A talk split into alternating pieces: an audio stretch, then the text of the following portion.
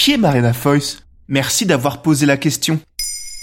Alors au-delà d'avoir été la maîtresse de cérémonie de la 46e nuit des Césars 2021, Marina Foïs est aujourd'hui une actrice qui compte dans le paysage du cinéma français.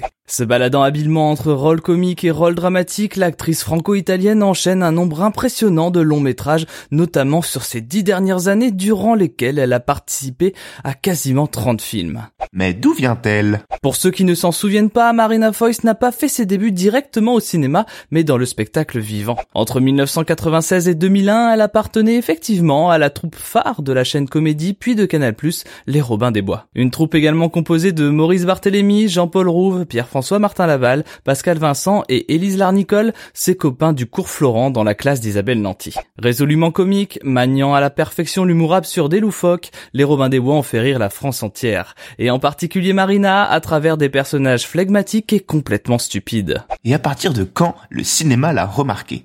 Le premier rôle que l'on retient souvent de Marina Foy, c'est celui qu'elle incarnait dans la tour Montparnasse infernale. Stéphanie, une employée de building, love interest d'Éric Judor, le laveur de carreaux. Après cela, elle enchaînera d'autres comédies avec notamment Astérix et Obélix Mission Cléopâtre, Bienvenue au gîte et la fameuse comédie préhistorique d'Alain Chabat avec tous les autres Robins des Bois, Re. Et elle n'a fait que des comédies? Mais non mon bon monsieur, je l'ai dit tout à l'heure, Marina Foy a rapidement montré l'étendue de sa polyvalence au cinéma en passant au registre dramatique à la fin des années 2000 notamment dans le film Darling de Christine Carrière, adaptation du roman de Jean Telet, où elle incarne une héroïne paumée et son histoire d'amour douloureuse avec un routier interprété par Guillaume Canet. Un rôle qui lui vaudra sa première nomination au César dans la catégorie meilleure actrice en 2008. Sachant qu'elle avait déjà obtenu une nomination en 2003, cette fois dans la catégorie meilleur espoir féminin pour le film Fille perdue, cheveux gras de Claude Duty avec Amira Kazar où là encore elle incarnait une fille paumée à la recherche de son chat, devenant copine avec deux autres filles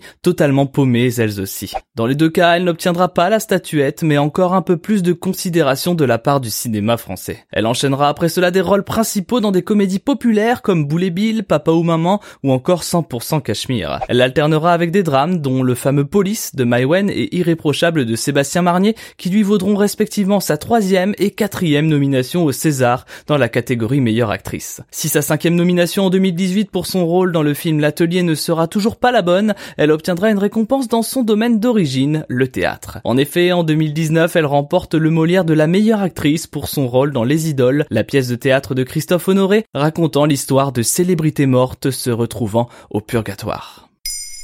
Maintenant, vous savez. Merci d'avoir posé la question.